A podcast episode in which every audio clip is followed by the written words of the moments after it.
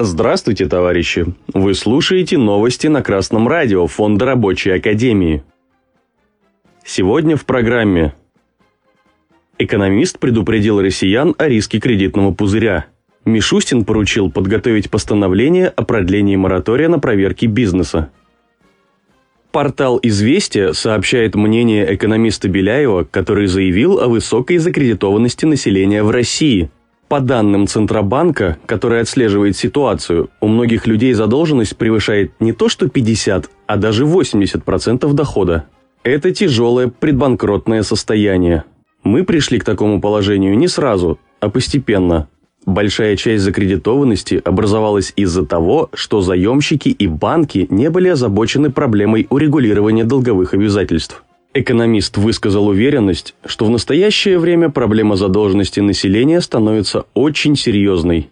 Она коснется не только самих заемщиков, но и банков, так как массовое банкротство чревато сложностями для финансовых организаций, вплоть до отзыва лицензий. Это кредитный пузырь, Люди брали кредит на кредит, была агрессивная реклама. Но высокая ключевая ставка сегодня создает еще больше препятствий в разных направлениях, заключил экономист. Вместо борьбы за улучшение условий труда, за повышение реального содержания заработной платы, за сокращение рабочего дня до 6 часов, рабочие предпочитают брать кредиты. Агрессивная буржуазная пропаганда призывает трудящихся покупать дорогие ненужные им вещи – с другой стороны, рабочим не купить квартиру или машину без ипотеки или кредита. Цены на квартиры и машины в крупных городах достигли астрономических цифр. К сожалению, рабочий класс в России сейчас разбит и не может ответить массовой организованной борьбой за улучшение своего материального положения.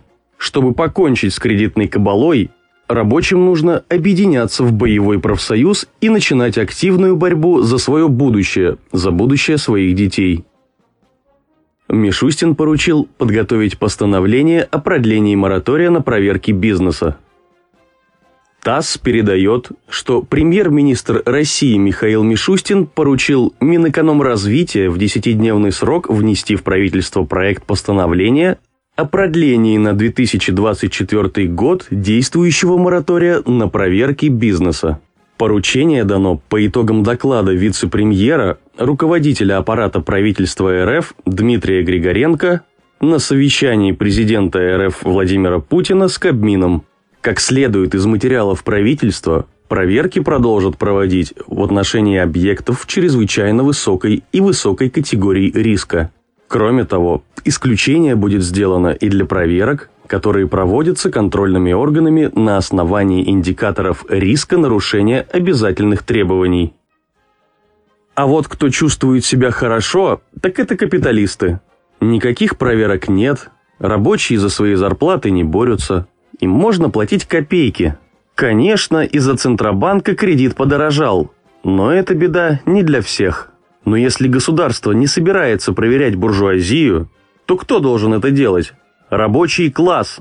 Только организованные рабочие, объединенные в боевой профсоюз, в состоянии организовать собственные проверки на своем предприятии и осадить взорвавшегося капиталиста.